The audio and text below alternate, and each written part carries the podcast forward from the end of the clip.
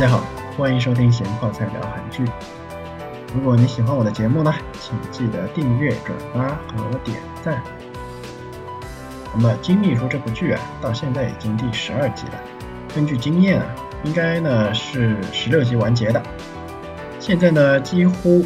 所有之前的伏笔，统统都在这两集解开了，包括金秘书不完整的记忆。其实啊，大家看到前面的时候，应该呢也已经可以猜得到，也就是当拍到男主脚上伤的时候，以及他对那个扎带有很强的心理阴影的时候。然而呢，虽然这两点都很明显的表现出这个男主当初是被绑架的，但是呢，更大的疑惑啊，就是他哥哥的说辞以及他家里人的说辞。那么这两集里，他哥哥为啥一直觉得自己被绑架，而对弟弟怀恨在心，做了详细的解释。那就是啊，当时毕竟年纪还小嘛。四年级，也就是十来岁的样子。当时弟弟不见以后啊，父母知道是哥哥把弟弟丢在外面的，那么找孩子心切啊，当然呢就问大儿子：“你到底是把弟弟丢在哪儿了？”的时候的时候呢，当然不会和颜悦色啦。然后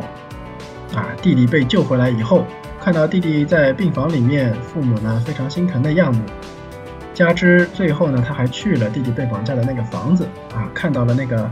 很糟糕的环境，心理压力呀过大，出现了应激性的记忆错乱。弟弟呢一直是没有忘记自己被绑架的这个事情，而且大家不知道的是，当时啊因为有金秘书在，也就是小时候的金秘书啊，他为了救金秘书。可以说啊，是活活的说死了那个绑架犯。一来呢，这样子也算是符合人设啊，毕竟是天才少年嘛，在和绑架犯的沟通中啊，攻击了对方的心理防线弱点。结果呢，这个绑架犯就在他面前上吊自杀了。绑架犯自杀以后啊，在出逃的时候，为了不让金秘书害怕，他就跟他说不要往那边去看。也就是让他不要看那个挂在房梁上的绑架犯，跟他说那边有个大蜘蛛啊，那么这样也圆了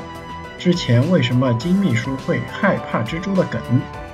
可能也正是因为这个原因吧。第一次在男主面前啊，金秘书表现出对蜘蛛的极度恐惧的时候呢，他很自觉的就上去把那个蜘蛛给消灭掉了。对于当时才八岁的男主来说啊，绑架本身就挺恐怖了，还间接的导致绑架犯的自杀，在心理上留下巨大的阴影啊，就不足为奇了。然而，对当时的男主来说啊，噩梦呢并没有结束。自己的哥哥记忆错乱后啊，就认定是弟弟把自己丢在了那儿，对弟弟是非常的怀恨。动不动啊就在家里打架，这时候父亲啊是考虑要把哥哥送到精神病院的，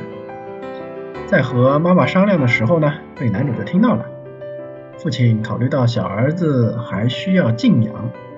大儿子这么闹腾的话，可能两个人都要毁掉。但是母亲肯定是不舍得的嘛。这个时候才八岁的我们的男主。就决定自己扛下所有的精神压力，就假装自己也精神错乱了，是自己把哥哥丢在那儿了。当然了，这个和之后大儿子被送到美国去也不无干系，毕竟哥一块就打架，肯定不是一回事儿嘛，对吧？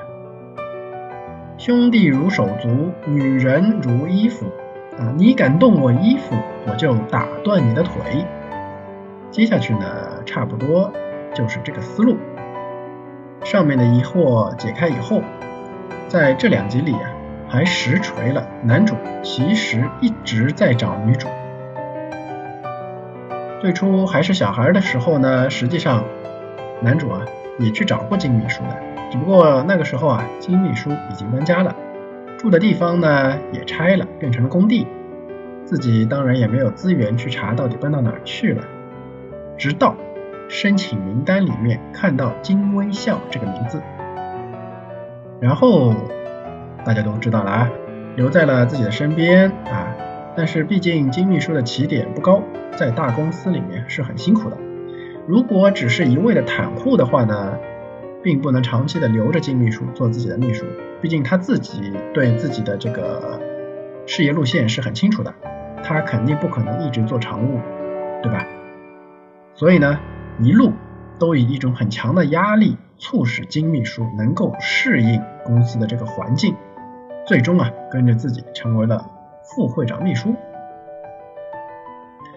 那么有了上面这两段，这部剧可以称之为是一部标准的爽剧了。从小就有心上人，两个人呢，最终走到了一起，一个是白马王子，一个是灰姑娘。说到我们的灰姑娘啊，其实她对绑架案的记忆是不完整的，直到后来被唤醒。当然了，这个时候也正是男主他哥哥记忆被唤醒的时候。那么也就是说，我们的灰姑娘啊，彻底的想起了那个并不是蜘蛛，而是绑架犯。在这个契机之下，男主呢也正好可以名正言顺的。和女主睡一块了，不过大家不要瞎想啊，暂时呢还真的就是盖被纯聊天，因为男主自己也很清楚那个噩梦，毕竟折磨了他那么多年嘛。金秘书现在如果完全都想起来的话，那势必呀会同样的出现那个噩梦。然而在剧里面来看，这个金秘书睡得还挺踏实。当然了，作为一个睡相不怎么老实的女生来说，旁边那个啊盖被纯聊天的母胎单身男人可以说是压力山大。这里啊，我就要吐槽一下这个下集预告里面的内容了。第十一集的下集预告里啊，就有男主解女主衣服的画面了，结果第十二集完全没有，继续的出现在了下集预告里。不会，这事儿一直预告到第十五集吧？总之啊，后面几集呢可能会出现一些啊不太适合小朋友看的镜头啊，父母同志们要注意了。整部剧虽然现在看来内容基本上都能自圆其说，但要说 bug 也不是没有。也就是我们这个男主的情商问题啊，不论是小时候考虑到家里情况复杂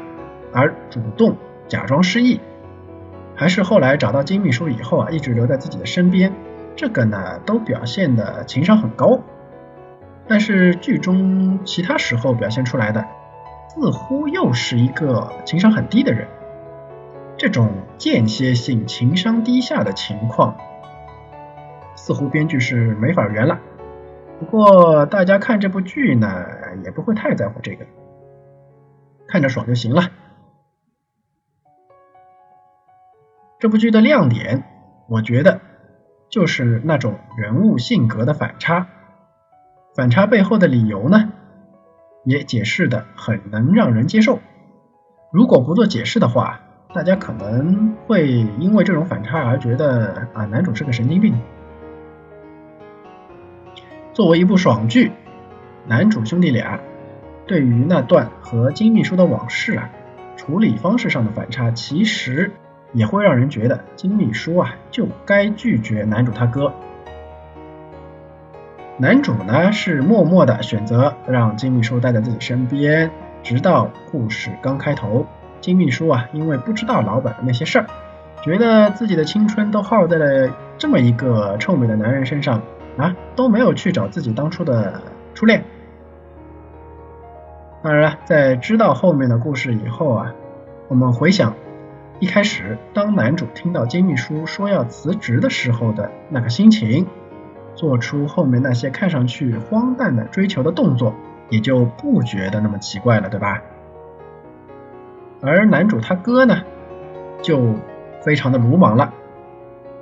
一上来知道金秘书当初也被绑架，并且呢心中一直在寻找那个小哥哥的时候，就站出来直接说啊你好呀，我就是那个小哥哥，咱们俩处对象吧。这种理所应当的态度啊，相信很多人在生活中也遇到过，比如。比较常见的这种理所应当呢，就是电瓶车擦到了私家车的时候，私家车车主要求电瓶车赔偿的时候，很多新闻啊会听到类似“你都开宝马了，还要我赔啥钱啊”这样的话。除了这种呢，还有就是那种男生追女生啊，追了一段时间以后啊，就一定要对方做自己的女朋友，觉得说我都追了你这么久了，你就做我女朋友吧。大家仔细想想，这两种情况是不是和男主他哥一样啊？当然了，这个人物的这种行为的出现，实际上啊，也就是为了衬托男主的那种默默奉献而不说一个字的态度。如果没有他哥哥这么一茬鲁莽的追求的话，也许啊，男主的这个人物形象不会这么立体。既然前面说的事儿都圆上了啊，那么接下去大家肯定都很期待两个人那个宽衣解带、翻云覆雨了。接下去四集，估计呢，也就是说这两个人啊为爱鼓掌以后啊，两个人的关系逐渐呢被大家所知道，以及另外两对啊，或者说三对吧。也就是新来的金秘书和公司里的那个人气男，凤秘书和坐他背后的那个爱美男，以及我们男主的那个朋友和他的前妻，看这个节奏呢是会复合的，就是不知道啊会不会出现男主的婚礼场面，也许会作为十六集的收尾吧，毕竟童话故事里。最后都写着，从此以后，王子和公主过上了幸福的生活，对吧？不过呢，按照男主的这个人物设定啊，这场婚礼应该还是很奢华的，不知道剧组啊有没有足够的预算呢？那么关于《金秘书》这部剧，今天呢就先聊到这里，下期再见。